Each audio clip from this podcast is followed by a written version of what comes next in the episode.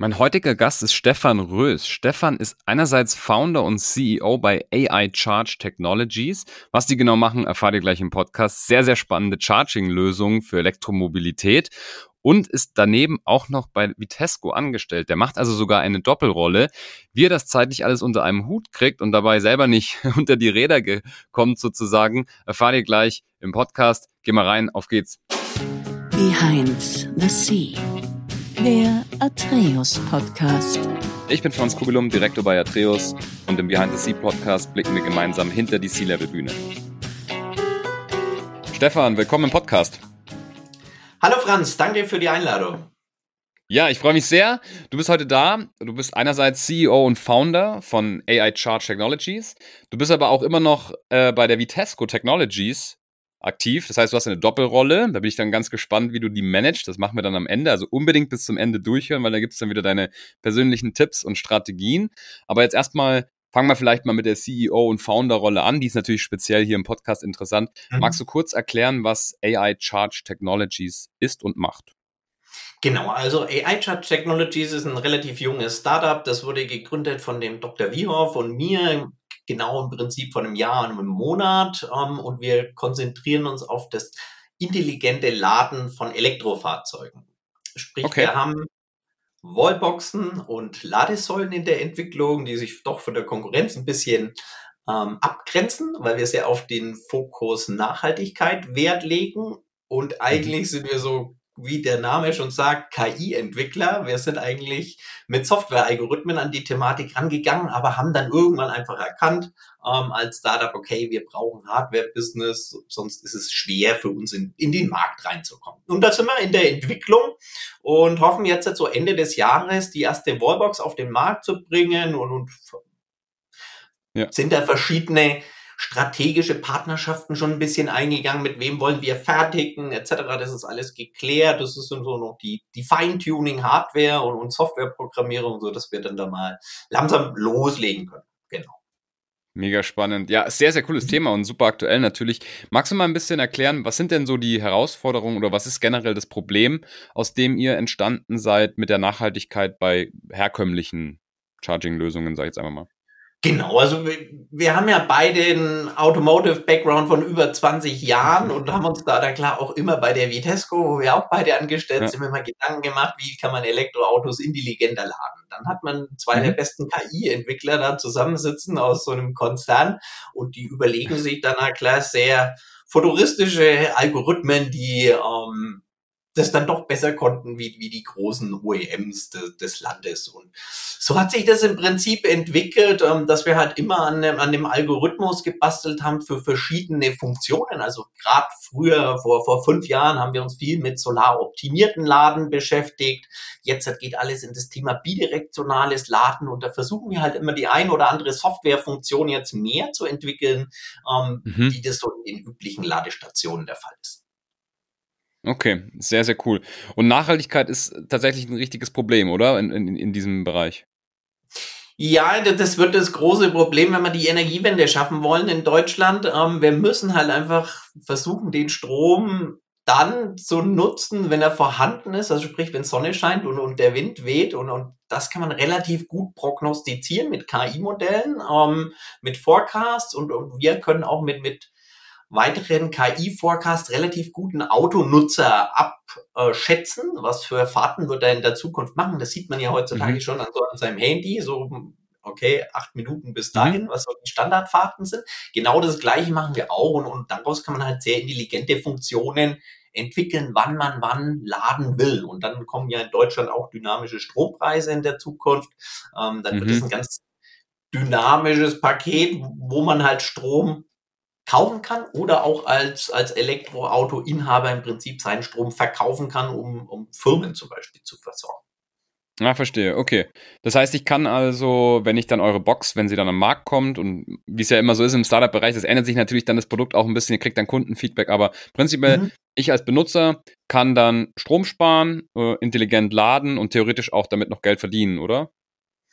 Ja, genau. Also du, du sparst im Prinzip Geld. Ja? Strom sparst mhm. du nicht. Du brauchst ja so viel. Ah, ja, richtig. Brauchst, ja. Ähm, ja klar. Wir ja. können dafür sorgen, dass mehr regenerativer Strom geladen wird und, und der ist normalerweise auch kostengünstiger. Deswegen entsteht für, für jeden eigentlich so eine Win-Win-Situation. Und dann hat man in der Zukunft jetzt mit dem bidirektionalen Laden einfach noch andere Intermediäre, die eventuell auch mal zu einem gewissen Zeitpunkt Strom kaufen wollen. Deswegen hast du auch die Möglichkeit, cool. wirklich Geld zu verdienen in der Zukunft. Genau. Das ist natürlich spannend, ja. Sehr cool. Also auf jeden Fall ähm, mal mhm. auschecken. Wir verlinken natürlich AI Charge Technologies unten. Das heißt, die Leute können dann natürlich auch im Anschluss mit dir sprechen, aber auch einfach mal auf die Website schauen, sich das mal angucken und mitverfolgen. Sehr, sehr spannend. Jetzt ist es aber nicht das Einzige, was du machst. Du hast ja eine Doppelrolle, haben wir schon gesagt. Du bist auch noch bei Vitesco. Was machst du denn da? Genau. Genau, bei der Vitesco Technologies bin ich Competitive Intelligence Manager und so ein Competitive Intelligence Manager, wie der Name schon sagt, beschäftigt sich ganz viel mit der Wettbewerbsintelligenz, die im Markt besteht. Also ich beschäftige mich mhm. den ganzen Tag mit Elektrofahrzeugen und analysiere, wer wie was am besten löst und versuche, na klar, für das eigene Unternehmen ähm, die Lösungen auch zu entwickeln und, und vorzuschlagen in so klassischen Innovationsportfolios, ähm, die wir dann immer, immer starten. Hilft mir na klar auch, super auf der Startup-Seite, da ich einfach Klar. weiß, wie die ganze Technologie funktioniert. Sonst kann man so, so einen kleinen Technologie-Startup-Konzern da versuchen auch nicht äh, ähm, zu gründen. Ja, also das, denke, da muss man schon sehr, sehr tief in der Materie drinstecken in dem Kernteam. Genau. Okay. Also es ist natürlich jetzt äh, schon naheliegend, es ist nicht komplett unabhängig, ähm, aber es gibt eine Verbindung? Also ist es, ist es eine, wird es eine Tochter oder so? Ist Vitesco da irgendwie mit dabei oder ist es komplett Nein, ist noch, noch nicht geplant, nee, nee. Ähm, dass die so einsteigt, aber wir suchen einen Investor, ja. ähm, gehen, gehen da jetzt halt auch gerade in das Founding, haben wir einfach festgestellt, wir, wir wollten einfach unsere Hardware präsentieren können, die kann man sich jetzt schön in Regensburg angucken bei uns im, im Büro, okay. wir werden jetzt die ersten Voltboxen aufhängen und, und mhm. starten jetzt im Prinzip gerade Investorensuche, vielleicht ist die Vitesco ja mal interessiert, dann ähm, wird sich das na klar für den Automobilkonzern anbieten, der noch keinen eigenen Ladesäulenhersteller hat im Prinzip oder Wallbox-Hersteller. Mhm. Okay. Ja, sehr spannend. Auf jeden Fall äh, bin ich dann, wie gesagt, ich habe schon gesagt, sehr gespannt, wie, wie, das, wie du das zu, zu zweit schaffst. Es ist ja wahrscheinlich auch sehr, sehr anstrengend, dann so, wenn man eine Doppelbelastung hat. Aber mhm. bevor wir da reingehen, möchte ich erstmal verstehen, wie du denn da überhaupt hingekommen bist, weil wahrscheinlich war nicht schon immer die äh, Elektromobilität so dein Thema, sondern es hat sich wahrscheinlich auch erst entwickelt. Wie bist du denn aufgewachsen und wo bist du aufgewachsen? Genau, also ich bin hier in der Nähe von Herzogenaurach aufgewachsen, in einem kleinen Dorf. Ähm, kleine bürgerliche Familie, der Vater so Industriemeister, die Mutter Chefsekretärin, hat einen größeren Bruder alles sehr ländlich geprägt, aber durch Herzogenaurach, glaube ich, schon immer ein, ein großer Innovationsbezug, weil man viele inspirierende äh, Leute hier trifft. Ähm, das hat mich schon, glaube ich, als Kind geprägt, dass man da große Vorbilder hatte. In den, in meine Eltern haben mich viel in den Sportvereine mitgenommen und, und mich sehr sportlich erzogen. Das war noch cool. so ein Thema. Ähm, ja, das war so meine Kindheit hier wirklich auf dem Land, ähm, kurz vor, vor den großen Städten Nürnberg, Fürth, Erlangen aufgewachsen. Also man kennt auch das Stadtleben, aber es war so ja sehr idyllisch eigentlich. Ja, also hier ist es schon ganz angenehm in Bayern. Okay, sehr cool. Hast du, ähm, wie war es in der Schule? Hast du Spaß in der Schule gehabt oder warst du guter Schüler? Nee, Schule war am Anfang überhaupt nicht mein Thema. Ähm, ich habe mich lieber mit Programmieren beschäftigt, mit Freunden gespielt, ja. ähm, Fußball, das war so in der Jugend meine Thematik. Ähm, bin dann auch über den zweiten Bildungsweg im Prinzip auf die ganze ähm, Thematik Abitur auf, erstmal aufmerksam geworden, habe das nebenbei dann noch, noch gemacht, habe ganz klassisch mit einer Ausbildung begonnen, auch im Elektrobereich, ähm, mhm. habe dann aber ganz schnell festgestellt, du musst studieren und in die Industrie gehen. Das hat dann auch relativ schnell geklappt, dass ich schon mit im Prinzip mit 19 bei der Continental war und das hat schon oh, wow. im Prinzip mein, mein Leben geprägt, was jetzt Vitesco ist, war, war früher die Continental und deswegen bin ich schon so ein Kind der Automobil Stunde, ja, also von, von Anfang an in der Automobilindustrie tätig im Prinzip, aber habe mich da jahrelang auch noch weitergebildet. Ich glaube, das, das mhm. Prägt mich dann schon in meinem Leben, habe dann drei Studienabschlüsse gemacht, ähm, mhm. hab, war noch am dem MIT, habe dann Executive-Abschluss noch gemacht, ähm, für die Vitesco auch Genau, im Prinzip habe ich mich mit Elektrotechnik erstmal beschäftigt. Ja, da habe ich dann aber irgendwann in, in meinen vielen Tätigkeiten bei der Vitesco war ich am Anfang so sehr, sehr Qualitätsmanagement fokussiert. Da geht's nicht nur immer um Technik, sondern auch viel um BWL. Dann habe ich halt beschlossen, okay, könntest noch Business Administration studieren, habe das noch studiert und dann bin ich, glaube zu meiner Leidenschaft wirklich gekommen, weil ich dann immer noch gesagt habe, man könnte ja noch was machen. Ähm, dann habe ich nochmal Technologie und Innovationsmanagement studiert in dem Master. Und da war ich eigentlich sehr, sehr gut, habe einen Uni-Bestabschluss.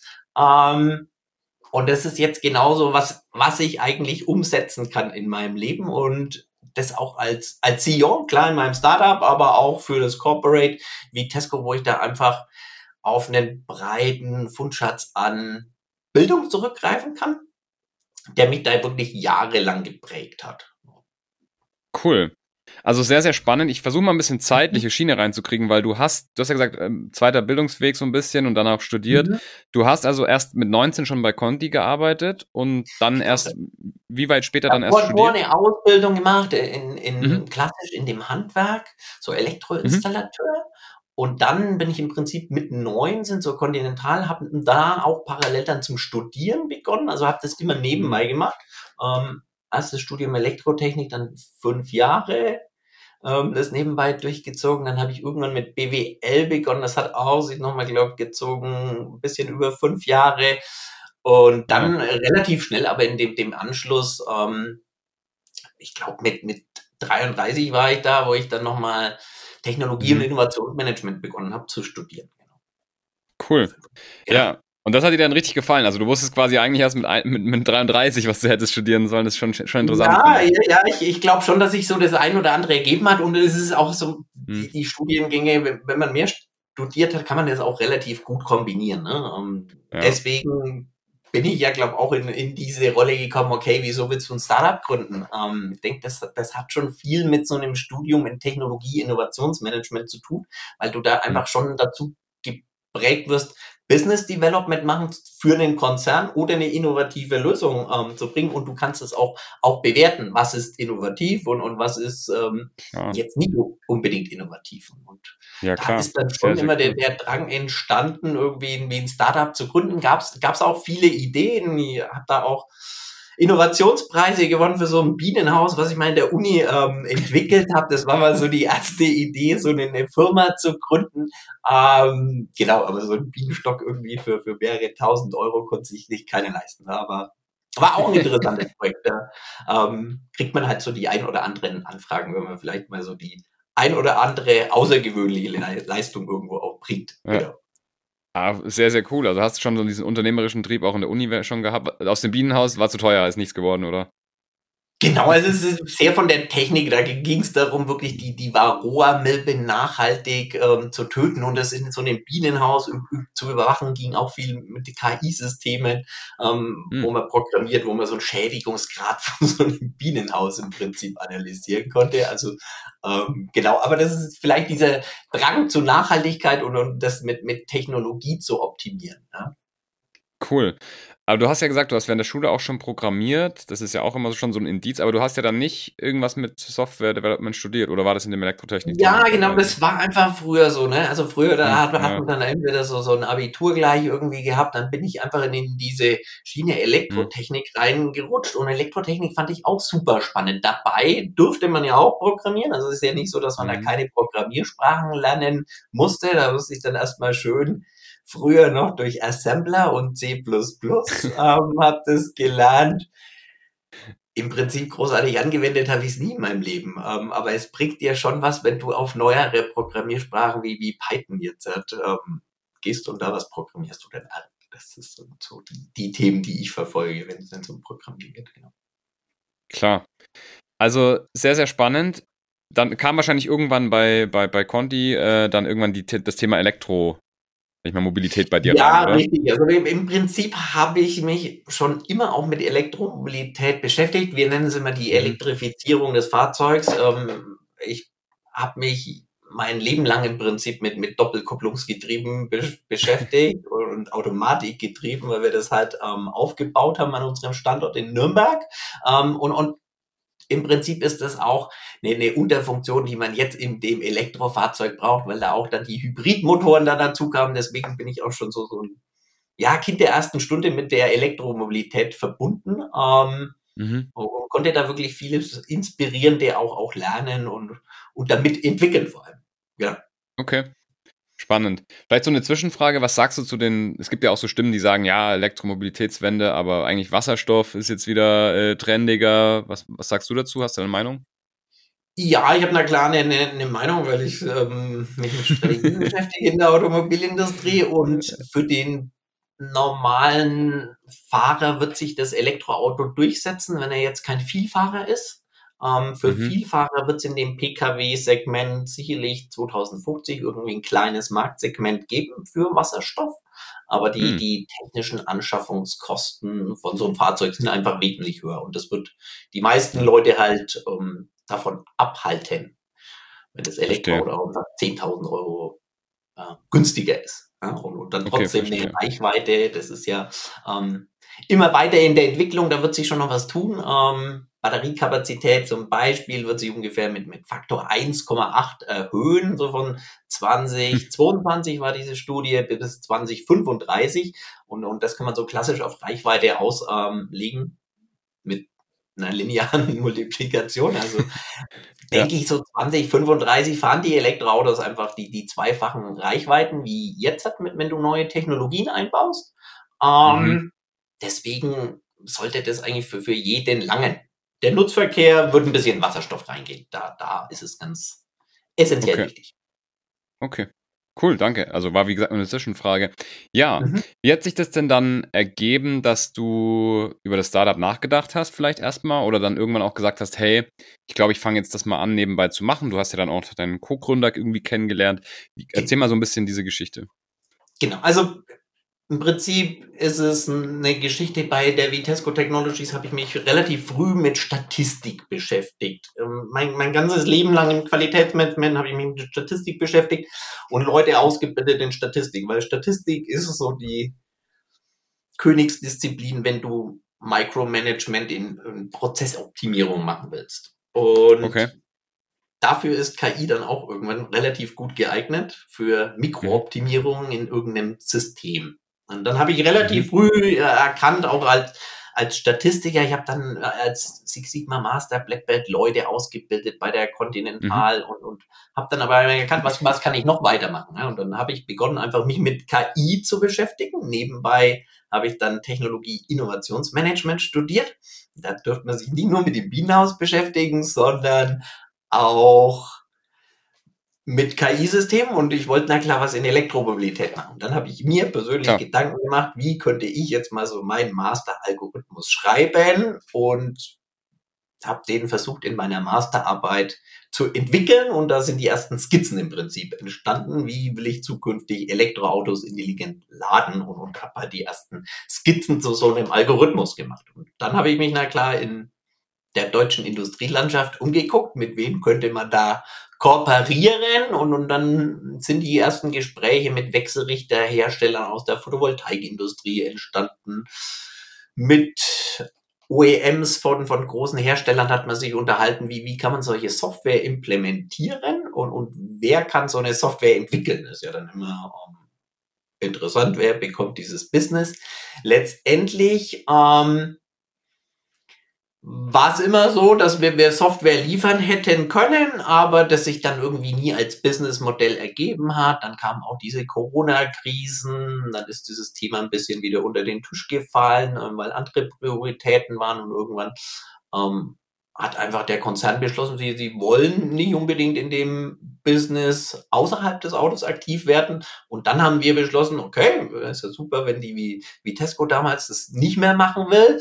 Dann können mhm. wir ja auch ein ähm, Startup gründen, das sich mit Elektroautos außerhalb des, also kein, wir dürfen keine Produkte in dem Auto anbieten. Ja? Da grenzen wir uns schon ab, weil sonst wäre ich ja im Prinzip, würde ich ja ähm, ja. ein interner Konkurrent werden. Ne? Aber so ist die, diese Abgründe, Ab, Abgrenzung und, und so ist es dann auch entstanden, dass wir halt beschlossen haben, okay, wir machen es halt selber. Wie gesagt, damals haben wir mhm. uns sehr mit, mit Software ähm, beschäftigt, wie, wie können wir das machen. als Startup ist man da klar anders aufgestellt und hat einfach ein Problem mit, mit großen Konzernen zusammenzuarbeiten, wenn du nur im Bereich Software bist. Das haben wir relativ schnell festgestellt, weil du bist erstens schnell kopierbar, wenn du deine ganzen Daten offenlegst. Wie magst du das? Mhm. Und du wirst im Prinzip nicht die Möglichkeit haben, Ökosystem zu schaffen. Das ist mhm. eigentlich, was alle besten Entrepreneure so auf der Welt versuchen, mit ihren Konzernen, die sie aufgebaut haben, sie versuchen, ein Ökosystem zu schaffen. Und das war auch mein Ansatz, wo ich dann gesagt habe, okay, es wird zwar nochmal ein richtiger harter Knochenjob, Hardware zu entwickeln, ähm, aber ich kann damit einfach dieses erste Ökosystem schaffen, dass ich ein unabhängiges Elektroauto mit meiner Ladesäule und mit meiner Software kombiniere und habe auch diese Anteil an, an den Daten mehr zur Verfügung, die mir halt meine eigene Hardware produziert. Darum geht's ja im Ökosystem. Da ähm, wundern sich ja auch viele, was, was Elon Musk so sein, sein äh, System ist, aber er hat halt einfach die ganzen Informationen, die der Nutzer im, im Auto ähm, als Spuren hinterlässt im Prinzip. Mhm. Genau, cool. mit ihnen kann man halt arbeiten und um das mhm besser machen und, und genau diese Thematik verfolgen wir auch, dass wir halt einfach User-Profile uns angucken und, und die mit intelligenten Vorschlägen dann ähm, ausschreiben, wann könnte irgendjemand laden oder bieten auch so Services in der Zukunft an, dass du dein, deinen Firmenwagen auch daheim laden kannst oder in der Firma und das ganze Abrechnungssystem dahinter das automatisiert verknüpft und das dann schön zur Datev übertragen wird, dass äh, das im, im Prinzip jeden Monat in deinem Lohnsteuerbescheid dann äh, gleich mit abgerechnet wird. Cool. Solche Thematiken. Genau. Okay. Ja, also echt, äh, echt spannend. Ähm, kurze Frage, musstest du das dann wahrscheinlich auch mit, mit Vitesco abklären, ne, dass du das nebenbei machen darfst? Hast ja, schon ja klar, ne, das ist das Offizielle, jeder weiß darüber hm. Bescheid. Hm. Verständlich, ja. Okay. Und das war auch gar kein Problem, oder? Also, das stellen sich bestimmt viele auch die Frage, so, ha, wenn ich das jetzt mit meinem Arbeitgeber mache und ich will nebenbei was starten, klar, da muss man natürlich immer ausschließen, dass man sich nicht irgendwie was Kompetitives macht. Ist auch mhm. fair, das wäre wär auch gemein irgendwie. Ähm, aber wenn das nicht der Fall ist, dann ähm, hat das ja bei dir jetzt zum Beispiel ganz gut geklappt. Ja, also es, es, klappt schon. Man sollte sich halt nur über den Faktor Zeit in seinem Leben ja. weil das ist definitiv ein Thema. Ähm, man ja. dürfte, glaube ich, 18 Stunden nebenbei noch äh, eine Nebentätigkeit haben, aber äh, es langt einfach manchmal nicht. Ne? Also das ist, das ist mhm. glaube ich, dieses große Thema. Man muss sich da selber bewusst sein. Ich glaube, verhindern darf man das gar nicht, dass irgendjemand gründet ähm, hm. Und klar, man sollte das offen mit seinem Arbeitgeber abklären, dann glaube ich, hat da eigentlich niemand was dagegen, um, wenn man versuchen will, irgendwie das Land innovativ voranzubringen mit, mit, mit so einer Idee. Cool. Aber ja, hat gut geklappt. Dann kommen wir jetzt mal zu dem Punkt. Du hast schon gesagt, das Thema Zeit.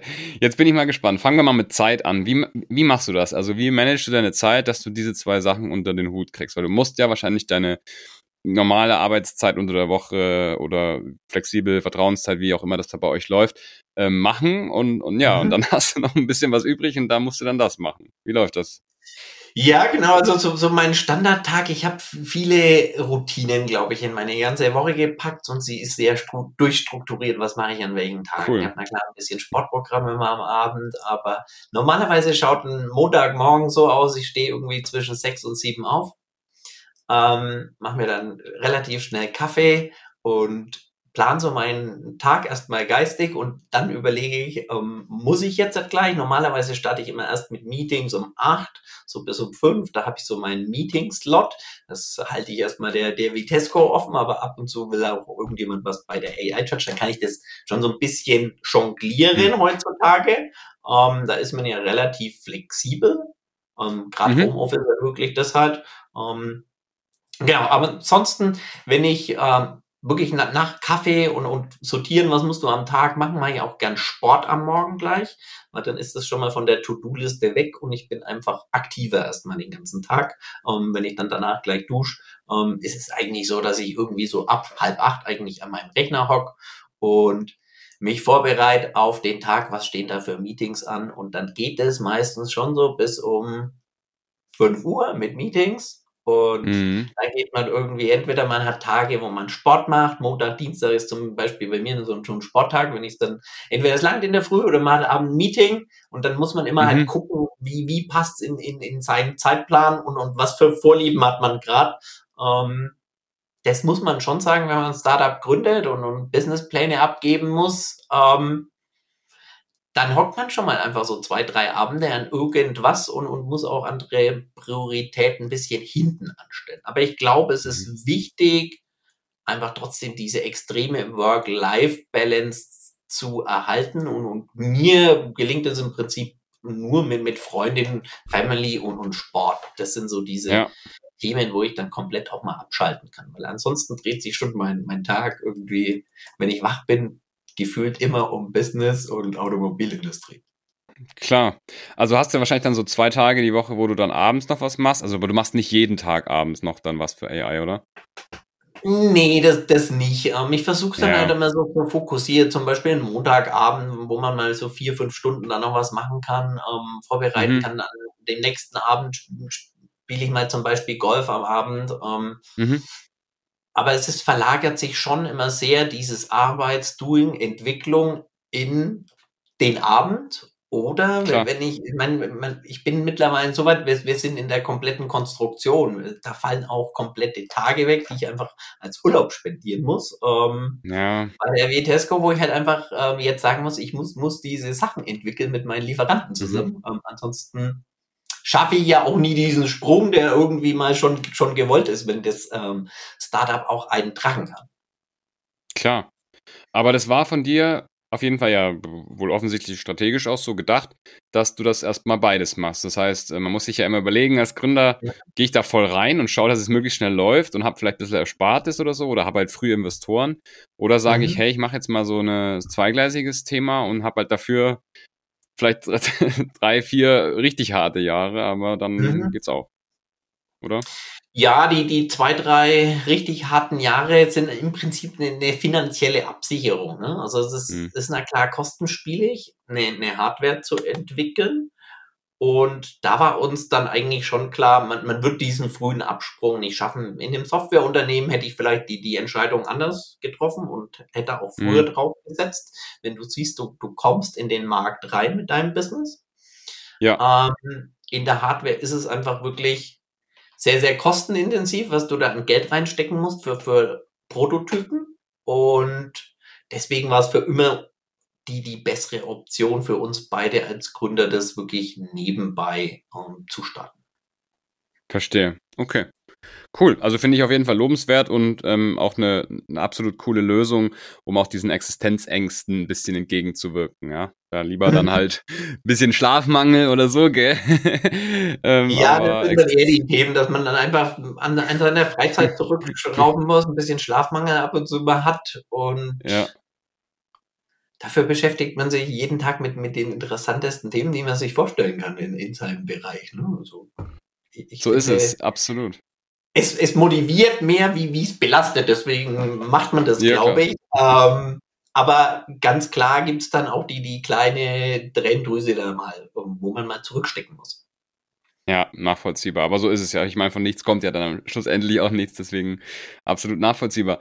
Hey, ähm, was machst du sonst noch so? Machst du, achtest du sehr auf deine Gesundheit, auf Schlaf, Ernährung? Du hast schon gesagt, machst viel Sport. Mhm. Ja, also ich, ich versuche mich schon sehr ausgewogen zu ernähren. Ich denke, das ist mhm. ganz wichtig. Ähm, in der Früh, normalerweise gibt es zu meinem Kaffee halbe Banane oder einen Apfel. Ich bin nicht so der Frühstücker mhm. unter der Woche. Dann, dann gehe ich meistens irgendwas Kleines Mittagessen und abends versuche ich mir irgendwas ähm, Kleines zu machen, aber schon immer regional bio, so als nachhaltiger Mensch versucht man auch ein bisschen auf seine Gesundheit zu achten. Das versuche ich auch, ja. wenn ich esse. Ähm, das in der Kombination mit Sport ist, glaube ich, schon, schon ganz wichtig für den eigenen Körper und gesunder Geist steckt halt in einem gesunden Körper, dass man auch wirklich mehr Leistung bringen kann. Also ich merke das immer gerade in meinen Morgenroutinen. Ich habe hier so eine Rudermaschine, mhm. kann ich jedem empfehlen, der ah. extrem effizient trainieren will. 25 Minuten auf einer Rudermaschine, da brauche ich in manchen Sportarten zweieinhalb, drei Stunden, um, um dieses gleiche Trainingspensum abzuarbeiten. Mhm. Ähm, und, und ich merke das halt, wenn ich das mache, zum Beispiel immer morgens, wenn es irgendwie anders nicht in den Tag passt, aber ich habe dadurch einfach schon mal viel mehr Energie, wenn ich ähm, fit in den Tag gestartet bin. Cool.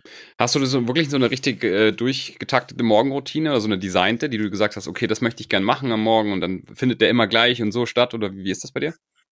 Ja, das ist, ist im Prinzip schon so eine Routine. Aufstehen, Kaffeemaschine an, anschalten, hm. Siebträger muss man erstmal ein bisschen warten. ähm, deswegen bereitet man so ein kurzes Frühstück vor. Und manchmal, wenn ich wirklich Sport mache, ich habe hier wirklich so ein kleines Fitnessstudio mal eingerichtet mit, mit äh, Rudermaschine, ein bisschen handeln. Da kann man effektiv trainieren, ist auch super vor dem Duschen gleich noch morgens. Dann hat man das schon mal alles schön abgehakt und, und da hat er einfach diese Zeitersparnis. Weil das merkt man schon, wenn man versucht, alles auf Zeitersparnis zu, zu optimieren in seinem Leben, dass man einfach die Stunden effektiv nutzen kann. Und ich würde schon so sagen, das ist so meine Morgenroutine. Ähm, wenn ich so im Homeoffice bin oder auch in, in die Firma fahre. Ähm, das sind so die, die wichtigsten Sachen, die ich machen muss. Und dann geht so in die Dusche anziehen und let's go. Cool. Alles klar. Hey, klingt echt, äh, klingt echt super spannend. Wir kommen langsam schon mal ans Ende. Ich habe noch zwei Fragen an dich. Und zwar die erste, wenn du jetzt auch speziell auf diese Doppelrolle guckst, die du jetzt hier machst, und, und daraus sind vielleicht Leute, die sich überlegen, das ähm, auch zu machen. Mhm. Oder es hören auch natürlich Kollegen, Kolleginnen zu, die vielleicht in einer der beiden Rollen sind und sich denken, puh, interessant, eigentlich könnte ich das vielleicht auch mhm. so machen, wäre vielleicht besser für mich. Und manche sind auch einfach nur gespannt, wie so deine, deine Tipps da sind. Genau auf diese Doppelrolle zu gucken. Was wären denn so deine essentiellen Tipps, die du den Leuten da draußen mitgeben würdest, wenn man das auch so machen will? Also ich glaube, was ganz wichtig ist, bei mir ist es ja wirklich so, dass es ein sehr eng verwandeltes Business ist. Du musst immer offen und transparent ähm, kommunizieren, was magst du auch. Ähm, und das im Vorfeld mit allen wichtigen Leuten abklären, dass du da keine Probleme bekommst. Ähm, mhm. Und an, ansonsten ist vielleicht noch wirklich der Tipp, wirklich so, so eine gesunde Work-Life-Balance zu haben, mhm. weil ich glaube nicht, dass du das schaffst, über zwei, drei Jahre wirklich da diese 100 Stunden abzureisen, ähm, wenn du nicht diese Balance in deinem Leben hast, wo du glücklich bist in deinem Leben. Denn nur arbeiten, uns macht das auch wahnsinnig Spaß, aber wir brauchen einfach die, diesen Ausgleich. Ich glaube, das ist der wichtigste Tipp, den man einen geben kann, ehrlich zu ja. sein, ähm, das alles offen und transparent zu kommunizieren und versuchen so wirklich die, die eigene Balance im Leben zu finden und für was Sinnhaftes zu arbeiten. Ich glaube, das habe ich so geschafft in meinem Leben. Ich arbeite nur an mhm. Themen, die ich für sinnhaft be beanspruche oder be ja. beurteile und deswegen ähm, macht mir das alles Spaß und, und das ist, glaube ich, das Wichtigste, dass man da nicht an irgendwelchen Sachen festhält, die einem auch keinen, keinen Spaß und Freude bereiten. Absolut. Ich glaube, das ist ein richtig guter Tipp und können wir so stehen lassen. Wie kann man dich erreichen, wenn man mit dir sich austauschen mag? Genau, einfach stefan.rös.aicharge.com oder auf aicharge.com im, im, Kontaktfeld mich, mich kontaktieren. Ähm, kommen die E-Mails auch zu mir, ist kein Problem. Um, cool. Der einfachste Weg. Absolut. Genau, LinkedIn ist auch nicht schlecht. Und in den anderen sozialen Medien vernetzen. Absolut. Hat für mich auch geklappt. Stefan, vielen lieben Dank, dass du da warst. Ich fand es super spannend, auch einfach mal diese Doppelrolle ein bisschen genauer unter die Lupe zu nehmen. Und das Thema ist auch echt schön. Also auf jeden Fall mal auschecken, was ihr da macht. Und ich bin natürlich mhm. super gespannt.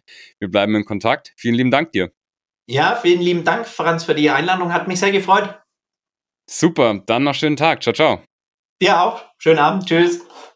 Ciao. Wer jetzt noch zuhört, unbedingt auf jeden Fall den Kanal abonnieren, denn wenn ihr solche Episoden wie mit dem Stefan regelmäßig in eurem Feed haben wollt, dann ist das Abonnieren das Beste, was ihr machen könnt, denn dann kommen die nämlich automatisch montags und donnerstags aktuell neue Episoden von Behind the Sea.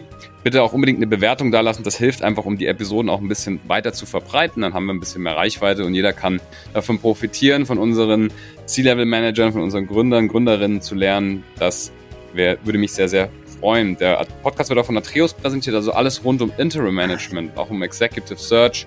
Geht mal auf atreus.de oder schreibt mir einfach eine Nachricht, entweder direkt über LinkedIn oder alle anderen Kanäle, auf denen ich auch vertreten bin. Stefan, bis bald. Ciao, ciao. Danke. Ciao.